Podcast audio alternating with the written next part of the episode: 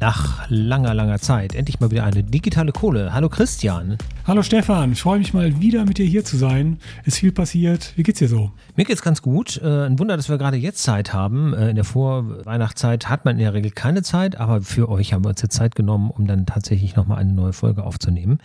Und wir haben auch, glaube ich, einige Themen. Aber erstmal, wie geht's dir denn? Ja, ähm, Stress natürlich. Äh, ich mache ja viel E-Commerce und äh, im Vorweihnachtsgeschäft, dann wollen alle noch bis Ende des Jahres unbedingt dies erledigen unter vollem Druck auf den Online-Shops. Sollte das nicht alles im Oktober schon fertig sein, damit man dann ins Geschäft einsteigen kann? Genau, das wäre besser so, aber wie es immer so schön, Weihnachten kommt ja auch jedes Mal völlig unerwartet. Völlig überraschend, ja. Mhm. Dieses Jahr soll es am 24. Dezember sein, habe ich aber auch erst letzte nee, Woche gehört. Also meine Kunden wissen es, glaube ich, zum Teil noch nicht. da verlassen wir aber diese E-Commerce-Welt, weil äh, Rabimmel, Rabammel ist im Moment genug. Ähm, gehen wir doch mal zu den schönen Dingen des Lebens, äh, zur Kunst. Ich habe gesehen, ähm, das hat wahrscheinlich jeder in seiner Timeline irgendwo gehabt. Hat, ist richtig viel passiert bei künstlicher Intelligenz und da vor allem im Bereich der Bilderstellung. Äh, es gibt jetzt einige Programme, wenn ich das richtig verstanden habe, sagst du nur noch so ein paar Wörter wie Wellensittich und Raketenwerfer und dann hast du äh, ganz gruselige Bilder von Vögeln, die irgendwie Waffen transportieren. Das war jetzt ein konkretes Beispiel. Das ist auch das, was ihr wahrscheinlich alle schon gesehen habt. Äh, ich habe jetzt ein Interview gehört mit demjenigen, der das Bild eingereicht hat, das äh, diesen Award gewonnen hat, wo sich die ganze Kunstwelt aufgeregt hat. Ein Bild, das halt einen Kunstaward gewonnen hat, wo alle gesagt haben, das geht doch nicht. Wenn eine, wenn eine KI das macht, das ist doch keine richtige Kunst. Und der hat halt gesagt, das hat den so um die 80 Stunden, äh, um die 80 Stunden äh, gekostet, den Prompt für dieses Bild überhaupt zu entwickeln. Also es ist eine andere Form von Kunst. Der malt halt kein Bild, der beschreibt das halt entsprechend aufwendig. Und ich glaube, das ist ja das Entscheidende, was man immer noch sehen muss, auch wenn, wenn KI auf unbegreifliche Weise mittlerweile Dinge vollkommen selbstständig macht, so ganz selbstständig eben doch nicht, weil der Input und die kreative Idee kommt dann doch immer wieder aus irgendeinem Menschenhirn. Und wenn es nur noch zwei Wörter sind, die eingefüttert werden, aber irgendwas ist der Anstoß. Keine KI kommt auf die Idee, ach, ich male jetzt mal ein Bild. Nee, das ist schon, ähm, die Modelle, die werden ja trainiert anhand der realen Realität, äh, nicht der Virtualität, genau wie ein Kind lernt die, dieses Modell dann, äh, was Realität überhaupt ist und reagiert somit dann auf Input. Jetzt kann man natürlich da wieder entgegensetzen, dass die meisten Menschen das auch tun. Ähm, das ist vielleicht wirklich die, die Frage, was ist eigentlich noch Kreativität? Ist es nicht in den meisten Fällen eine Reproduktion von, von, von Dingen, die wir irgendwo aus der Realität kennen, irgendwo übernommen haben, neu zusammenfügen. Aber das ist jetzt Philosophie. Lass uns bei unserem Metier bleiben. Hast du denn schon mal mit ChatGPT rumgespielt, Stefan? Nein, das sagt mir auch gar nichts. ChatGPT ist das, wo, wo Twitter gerade hell aufleuchtend die Fassung verliert. Ich dachte, Twitter verliert jetzt erstmal die Fassung wegen Elon Musk. Komischerweise funktioniert es ja bisher auch immer noch, obwohl er, glaube ich, die Hälfte seines Teams rausgeschmissen hat. Ich habe es mhm. aber auch nicht mehr so verfolgt. Ich bin selbst jetzt zu Mastodon gewechselt. Bist du?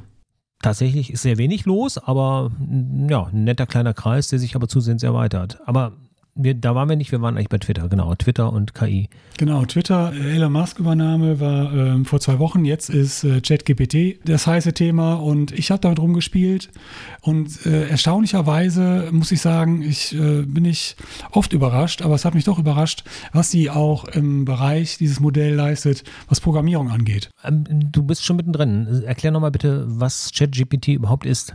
ChatGPT ist eine künstliche Intelligenz, mit der du eigentlich chatten kannst. Das Besondere an dieser künstlichen Intelligenz ist, die hat auch einen Verlauf in, der, in den Antworten, die sie gibt. Das heißt, du kannst dich auf vorherige Frageantworten beziehen und ähm, die realisiert das dann. Das ist an sich schon beeindruckend. Okay, das ist interessant, aber welchen Nutzwert hat das? Also äh, ist das was für Leute, die keine Freunde mehr haben oder den Hassnachrichten entgehen wollen und äh, dann lieber mit der KI chatten? Gute Frage, äh, wofür das ist. Äh, ich hatte es dafür verwendet, um mal zu gucken, ähm, was leistet die denn im Bereich äh, Programmierung? Äh, wie tief kann die denn Sachverhalte verstehen? Ich hatte zum Beispiel vor kurzem das Problem mit einem Kunden, dass der in seinem, da sind wir beim E-Commerce, in seinem WooCommerce Checkout die Telefonnummer als Pflichtfeld haben wollte. Diese Frage habe ich ChatGPT gestellt und innerhalb von drei Sekunden hat das Ding die korrekte Antwort ausgespuckt. Mhm. Das finde ich beeindruckend, weil das ist halt, WooCommerce ist ja nun sehr speziell ein Plugin für WordPress. Da gibt es eine äh, Functions PHP bei WordPress und da musst du eine Funktion drin programmieren. Und das hat das Modell komplett verstanden und mir die richtige, die äh, richtige Antwort auf meine Frage ausgespuckt innerhalb von drei bis vier Sekunden. Da habe ich schon geschluckt. Da stuckt man aus zwei Gründen. Zum einen, weil man begeistert ist, wie schnell was möglich ist, was vor einigen Jahren noch nicht mal ansatzweise denkbar war. Und natürlich vielleicht auch, weil einem so ein bisschen äh, klar wird, dass, naja, wenn wir Glück haben, reicht es noch bis zur Rente, aber für die nächste Generation werden Programmierjobs vielleicht auch knapp, weil das macht dann einfach auch die KI.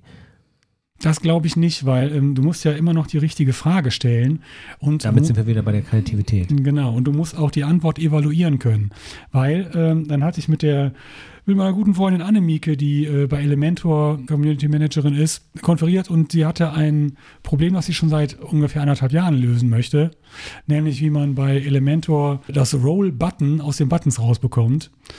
Und da hatten wir drei Anläufe tatsächlich gebraucht, bis äh, ChatGPT dann äh, eine Antwort ausgespuckt hat, die tatsächlich hätte funktionieren können. Da sprechen wir über das Jetzt, aber wenn ich mir die wahnsinnige Entwicklung der letzten Jahre anschaue, ist es doch wirklich nur noch eine Frage von, von vielleicht zwei, drei Jahren oder so, dass ich der KI sage, programmiere mal, mal hier irgendwie eine Chat-Plattform oder eine, keine Ahnung was, ähm, mhm. ein elektronisches Branchenbuch oder Pipapo, irgendeine Idee, die es in einer ähnlichen Form schon gibt und der baut mir das ganze Ding aber schneller und besser und vor allem deutlich kostengünstiger, als irgendwelche Entwickler das machen können. Selbst genau. wenn ich das dann noch testen und evaluieren muss, in der Regel brauchen wir ja bei menschlich programmierter Software auch immer nochmal das äh, zweite Augenpaar, was drüber schaut, ähm, dann ist das, glaube ich, letztendlich schon eine Bedrohung für den Programmierermarkt. Ja, für den Junior-Programmierer. Also du, du wirst halt, du kannst da ganz einfache Aufgaben automatisieren brauchst aber halt wirklich jemanden noch, äh, der, der halt die KI bedient. Wo, das, wo die KI äh, dran gescheitert ist, ist zum Beispiel so Fragen wie, Lilis Vater hat vier Kinder. Lala, Lulu und Lolo. Wie heißt das vierte Kind? Mhm. Na, wie heißt das vierte Kind? Ich habe jetzt nicht aufgepasst, aber du hast es in der Fragestellung. Genau, genannt. Lilis Vater. Ja, ja. Ne? Das vierte ja, Kind heißt Lili. Genau, das hat sie mhm. leider nicht verstanden. Die KI konnte nicht richtig darauf antworten. Mhm. Also da sind dann die Grenzen. Hast du noch irgendwelche Fragen zu, zu ChatGPT oder willst du es dir mal angucken in Zukunft? Ich, ich würde dann vorschlagen, dass wir, wir haben heute kein Interview, äh, wir sind froh, dass wir uns beide mal wieder unterhalten, aber vielleicht sollten wir für die nächste Folge dann einfach ein Interview mit der KI machen. Das können wir machen, das ist eine gute Idee. Wir können einfach mal ChatGPT interviewen. Ja, kostet auch kein Honorar, das ist auch schön. genau. Das müssen wir aber schnell machen, weil momentan ist das in der Testphase und noch kostenfrei, aber sowas wird natürlich irgendwann monetarisiert, monetarisiert werden. Und dann ist, ja. ist auch die Frage, was ist günstiger, Junior-Entwickler oder halt ähm, die KI. Ja. Ja, wer jetzt meint, KI spielt in seinem Leben keine Rolle oder in ihrem Leben, braucht einfach nur mal sich das neueste Telefon, nein, die neueste Software, egal ob Android oder äh, iOS auf dem iPhone anzusehen, was da schon an KI teilweise mitwirkt. Alleine bei der Bilderauswahl, iOS 16 kann jetzt doppelte Bilder erkennen, also wohlgemerkt Bilder, die auch nur Ähnlichkeiten haben, die aus einer See sind, aber verschiedene Bilder sind. Du hast überhaupt die, die Bilderkennung. Wer es noch nicht ausprobiert hat, die meisten wissen es, aber gib einfach mal als Suchbegriff Hund oder Katze vor, ohne dass du die Bilder selber sortiert hast. Werden auch, auch Gegenstände werden anhand dieser Begriffe gefunden. Äh, es ist mittlerweile kein Problem mehr, Tiere, Pflanzen zu fotografieren, kurz drauf zu klicken und über eine Webabfrage bekommst du dann noch die entsprechenden Hintergrundinformationen, weil das Bild eben analysiert und erkannt wird. Also das sind die Anfänge, die jetzt im Alltag auftauchen, aber hier wird, glaube ich, noch sehr, sehr viel passieren. Genau, im Prinzip ist jede äh, Suchanfrage bei Google auch schon eine Anfrage an eine künstliche Intelligenz. Hast du schon mal mit äh, Copilot von GitHub gearbeitet? Nein. Das äh, macht dir halt auch Vorschläge, das versucht halt herauszufinden, was du als nächstes für einen Code schreiben willst und macht dir entsprechend, das ist wie kleine Google-Suchen, dann äh, Vorschläge, wovon äh, Copilot meint, das ist das, was als nächstes kommen sollte in deinem Code. Also da tut sich sehr viel, gerade was äh, Programmierung und ähm, Coding angeht.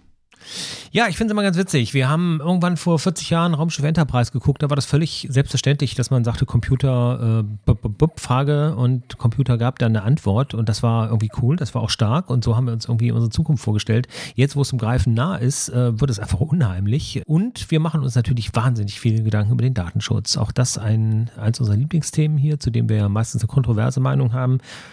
Was gibt es denn da? Da ist ähm, mal wieder bestätigt worden, dass äh, Microsoft 365 leider nicht ähm, DSGVO-konform einsetzbar ist. Was natürlich äh, faktisch gar nicht sein kann. Für alle, die mit einem Mac oder mit einem Linux-System arbeiten oder äh, einfach mit ihrem, ihrem PC normale Dinge machen. Was ist Office 365 in zwei Worten? Office 365 ist halt die cloud-gestützte Microsoft Excel, Word, PowerPoint-Version, die auf einer Cloud läuft und wo natürlich dann bei Zugriffen IP-Adressen an ein US-amerikanisches Unternehmen, nämlich Microsoft, übermittelt werden. Und die haben keine europäischen Server, auf denen sie das hosten oder so, sondern das geht dann wirklich alles über den, über, über den großen Teich. Das ist relativ unerheblich, ob die ähm, eine europäische Infrastruktur haben, weil laut dem Patriot Act müssen die Daten an die US-amerikanischen Behörden rausgeben, äh, sobald die danach gefragt werden. Ah, das heißt, das, was man oft liest, äh, wir arbeiten mit europäischen Servern, ist im Grunde in dem Moment dann gar nicht relevant, sondern es geht darum, wo der, wo der Konzernsitz ist. So ist es. Da okay. muss halt eine rechtliche, ein rechtliches Konstrukt für gefunden werden, äh, das diesen Sachverhalt umgeht. Das war damals das Privacy Shield. Das ist äh, geplatzt schon seit ein paar Jahren. Und momentan gibt es da keine, keine wirksame Rechtsgrundlage, wonach man das machen könnte. Was bedeutet das denn dann für mich als Unternehmen? Ja, dass du eigentlich äh, Microsoft Office 365 nicht einsetzen darfst, wie viele Behörden und Schulen aber auch.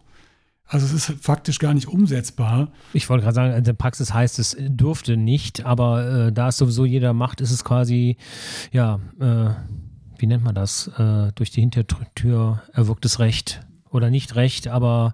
Genau, die Realität, ja, die. Die gehen alle bei Rot über die Ampel und dann ist es irgendwann normal. Richtig, kann es halt nicht abbilden, was der Gesetzgeber da fordert. Absurd, aber naja, halt aber das ist ja auch nicht das erste Mal. Wir hatten das gleich schon, ich meine, vor einem Jahr haben wir schon mal über die Pflicht der äh, E-Mail-Aufbewahrung für Unternehmen gesprochen, die zum Teil ja auch damit kollidiert, dass man äh, E-Mails dann zehn Jahre aufheben muss für den geschäftlichen Verkehr. Auf der anderen Seite Daten nach zwei Jahren datenschutzrechtlich äh, ähm, löschen muss. Also ist das alles nicht zu Ende gedacht oder, oder überholt uns hier auch die Wirklichkeit einfach? Also, äh, das ist gerade für Unternehmen, die ja dann im Alltag auch andere Dinge zu tun haben, als sich um all diese Dinge zu kümmern, ähm, ja, überhaupt nicht mehr nachvollziehbar. Genau. Ähm, wir haben, glaube ich, einfach zu viele Juristen, die sich mit solchen Themen befassen, die dann halt irgendwelche Konstrukte bilden, die auch nicht unbedingt praktikabel sind. Ich hatte gerade noch einen Kunden beraten, der vom Freelancer zur GmbH wechselt und der sagt so, was muss ich denn jetzt beachten eigentlich, wenn ich GmbH werde und ähm, sind dann meine Anforderungen erhöht und die sind natürlich erhöht. Nur ähm, du kannst jetzt ähm, jemandem nicht sagen, dass er irgendwie einen Auftragsverarbeitungsverträge äh, muss er machen mit, mit jedem seiner Kunden, wo er personenbezogene Daten zugeführt bekommt zur Weiterverarbeitung. Er müsste eigentlich ein Bearbeitungsverzeichnis führen und ähm, er müsste auch ein Löschkonzept haben. Und das ist halt einfach eine Überforderung, wenn du schon dabei bist, eine GmbH zu gründen und deine gesamten Geschäftsprozesse umzustellen. Wobei das auch Sachen sind, die eigentlich ein Einzelunternehmen auch haben muss, ne? Also dafür muss, glaube ich, gar nicht GmbH sein. Also ich weiß, dass wir das damals auch alles angelegt und geprüft haben. Theoretisch schon. Sobald du ein Gewerbe hast, müsstest du das alles tun, ja. Ja, äh, macht es nicht gerade leichter. Mm, wie du schon sagst, gerade wenn man mit der Gründung beschäftigt ist, hat man sowieso andere Sorgen und äh, Dinge, die eigentlich auch erstmal wichtiger sind, nämlich zu Kunden zu kommen und, und, und seine Buchführung zum Beispiel ordentlich zu machen. Also, genau. Was aber hier auch keine Motivation sein soll, sich nicht darum zu kümmern. Dafür gibt es dann ja auch wieder Datenschutzbeauftragte, die einem dabei zumindest helfen können, zumindest ungefähr innerhalb der Leitplanke unterwegs zu sein. Das stimmt. Vor allen Dingen ähm, gibt es dann auch immer noch den Konzerndatenschutz. Äh, da habe ich kurz mal reingeguckt vor kurzer Zeit und ähm, die, die, haben quasi komplette Compliance-Abteilungen, die dann äh, nur damit beschäftigt sind, irgendwelche Verarbeitungsverzeichnisse, weil jeder, überall, wo personenbezogene Daten angefasst werden, müsstest du das eigentlich in einem Verzeichnis festlegen, das Azure halten und aus dem Hut ziehen können, sobald du mal einen Vorfall hast, wo deine Daten halt kompromittiert werden.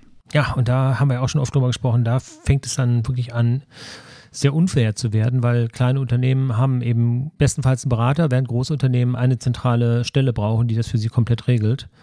Und damit kommt natürlich ein ziemliches Ungleichgewicht in den Markt, weil bestimmte Dinge sind einfach von kleinen Unternehmen dann nicht mehr zu leisten. Es ist halt eine Frage des Budgets, was du dafür ausgeben willst, äh, DSGVO-konform zu sein. Und ähm, dementsprechend musst du dich der, dem Thema annähern. 100 Prozent äh, erreichen auch Konzerne nicht.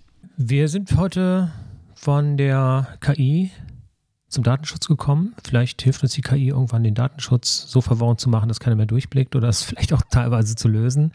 Was haben wir noch für Themen? Hast du denn schon alle Weihnachtsgeschenke, Stefan? Nein, ich bin in der glücklichen Situation, äh, mich mit allen Menschen, die das betrifft, darauf geeinigt zu haben, dass man sich nichts schenkt. Und an mir verdient deshalb auch kein Online-Shop in diesem Jahr was, außer bei den Dingen, die ich mir dann mit dem übrig gebliebenen Geld vielleicht selber kaufe. Das klingt nach einem Plan, das würde ich meinem Sohn mal vorschlagen. Ich weiß nicht, ob er begeistert ist, wenn ich ihm nichts schenke, aber mal gucken, wie wir was machen. Wie weit ist dein Sohn denn mit seinen Programmierkenntnissen? Ich erinnere mich, dass wir im letzten Jahr darüber gesprochen haben. Ja, er hatte angefangen, äh, wollte eine Webseite bauen mit HTML äh, und CSS. Das war ihm zu langweilig. Dann wollte er Unity programmieren, ein Spiel machen. Das war ihm zu schwer.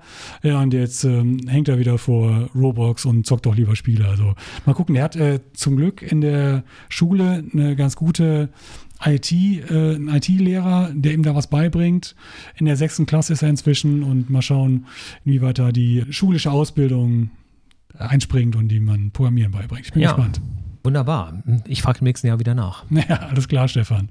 Dann wünsche ich dir eine schöne Zeit über Weihnachten.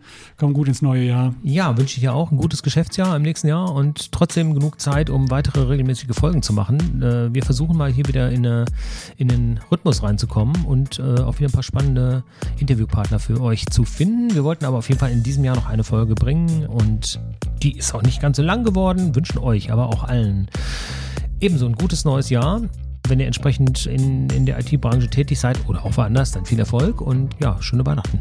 Viel Erfolg, guten Rutsch. Wir hören uns. Glüht weiter. Bis dahin. Tschüss.